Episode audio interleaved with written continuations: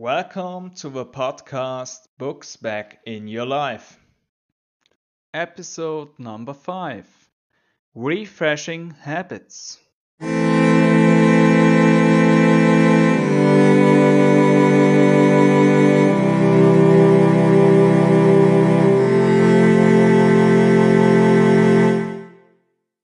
Everyday life can sometimes flatten into a dull routine. To avoid falling into an energy draining underachievement, don't neglect your mind for too long. Here I have five concrete suggestions on how you can spice up your daily routine. After the overview, each suggestion will be explained to you in detail. 1. Take a cold shower. 2. Cross your hands. 3. Train your memory. 4. Use a foreign language you have learned. 5. Small challenges. 1. Cold shower How overcoming adversity revitalizes you. Surely you have heard that cold showers provide good circulation. Especially your skin is supplied with important nutrients and thus remains supple. However, the advantage for your mental strength is much more interesting. You consciously decide against something pleasant and choose something unpleasant. Depending on the type, it takes more or less overcoming. Who now thinks that it is a masochistic act is wrong.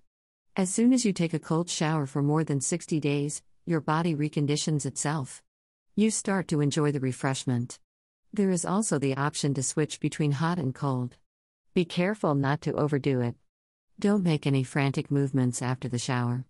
Protect yourself from a cold draft. I personally got a stiff neck once when I wasn't paying attention. It should draw you out of your comfort zone. The cold shower presents a symbol of difficult situation where you remain steadfast. We sometimes have to endure the cold rain to appreciate the warm sunshine.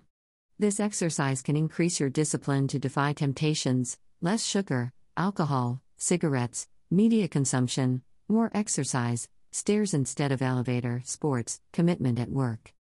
If you give the habit a chance, it will enrich your life. It will increase your quality of life. Your friends and acquaintances will think you are crazy. But you will only really know when you have tried it for 60 days in a row. Make up your own mind and take the plunge. Cross your hands. Not to be confused with crossing your fingers. If you've really gotten into a rut, and you're even feeling underworked, try using your weak hand more often. Start small and use your weak hand to brush your teeth. Similar simple motor activities can easily be performed by the weak hand. Then increase more and more in the degree of difficulty. Writing with a weak hand can again show you how, through practice, you are already using complex hand eye coordination tasks in an automated way.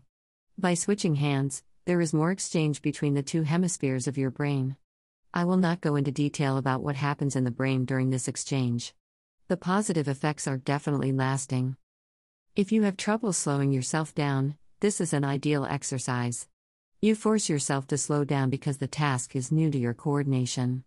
It may feel like you're working less productively at first. This is true. However, you shouldn't think of yourself as a machine that's all about increasing existing strengths with small steps. Sometimes it makes much more sense to develop strengths from your weaknesses. Then you will make progress with big steps. If you do a task a little differently, you will look at it from a different angle.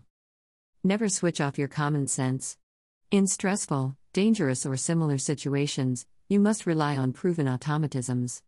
You should also consult with your colleagues and not disregard any work regulations. If the basic conditions are given, however, you will recognize new ways. Train your memory. Have you ever heard about the mnemonics? This technique is known to ancient times and helps you with more or less complex systems to improve your memory significantly. It is especially popular for remembering numbers.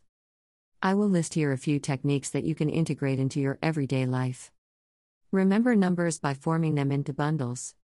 270819270 You'll find it easier to remember 270 and 819 than to remember the numbers one by one. Another technique is the pegword system, number symbol system. Here you think about pictures for single numbers. You can get very far with the numbers 0 to 9. It is important that you think about the images for the numbers themselves. You use the fact that you associate certain numbers with certain pictures. There are several ways you can build an association with a number objects, animals, other nouns that rhyme with the number, 2, shoe, 5, knife, night.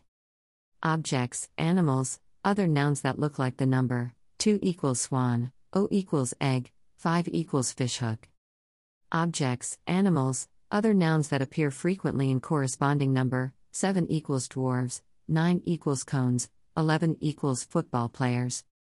Objects, animals, other nouns associated with a particular month of the year, 6th of June beetles, August equals swimming pool, 1 equals ski.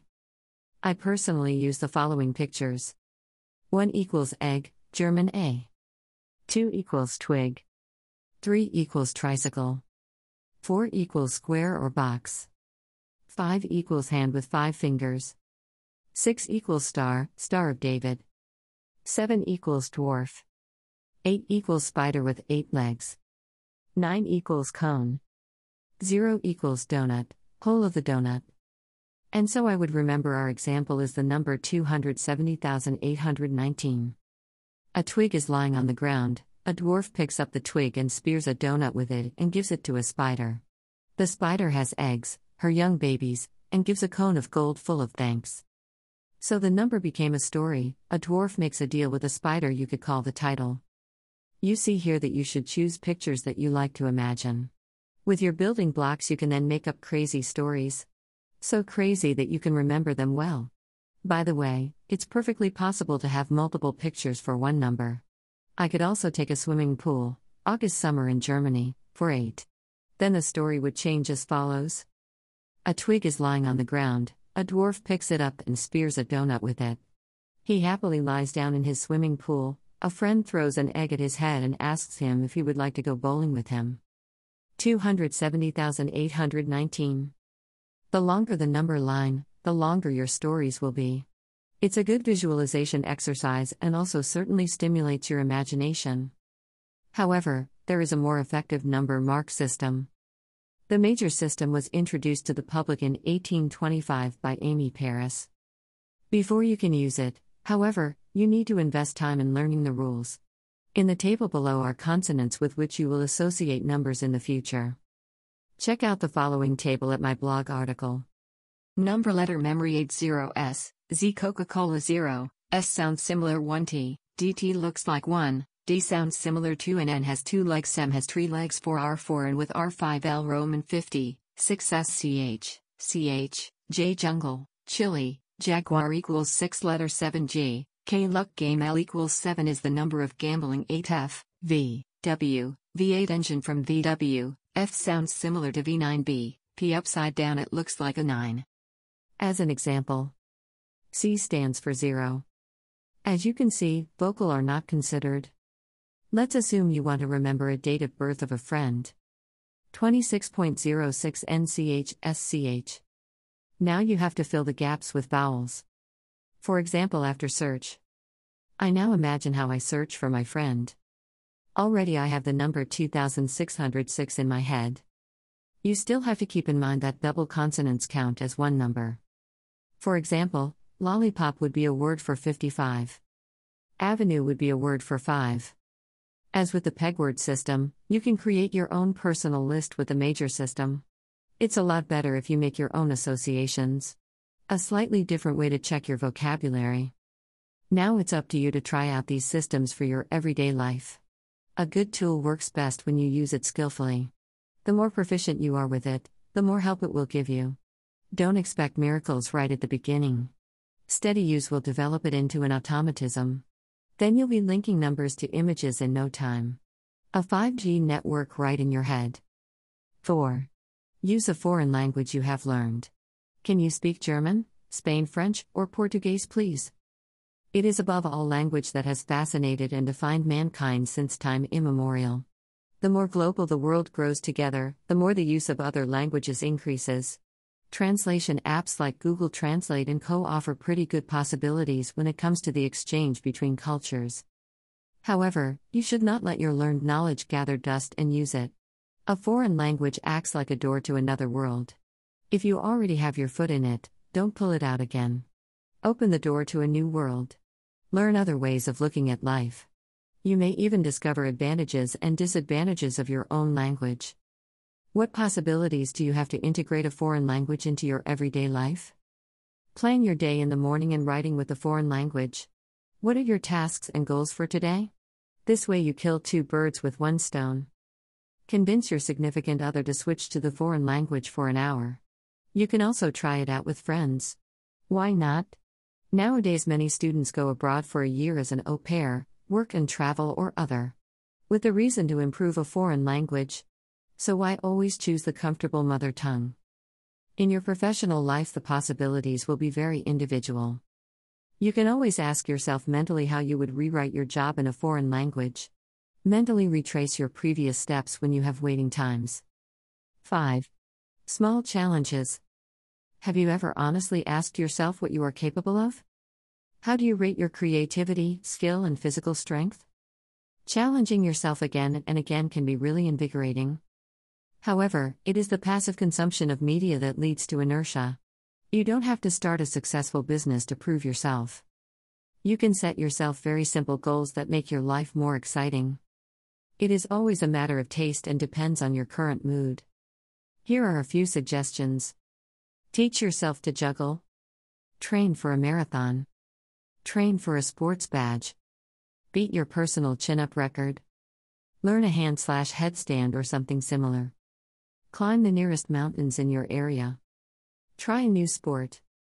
Learn a new language. Play a new musical instrument. Write a book or a blog. Quintessence. Basically, these are just suggestions and you should choose the most interesting for you. You should not let anyone tell you how to organize your everyday life. Suggestions should serve and not command. Personally, I was amazed at the positive effects the individual points had on me. Try not to try everything at once. I have integrated the individual suggestions in listed order 1 to 4, one after the other, into my life. Point 5 could alternatively stand as the title of this blog. It should show you that there are far more ways to refresh your daily life. In order not to inflate the blog unnecessarily, I have only added further suggestions in bullet point form. Now it's your turn, smiley face. Your thoughts are welcome in the comments section. What crazy habits have you gotten into? Please write it in the comments. The book, The Power of Habits by Charles Duhigg, inspired me for this blog.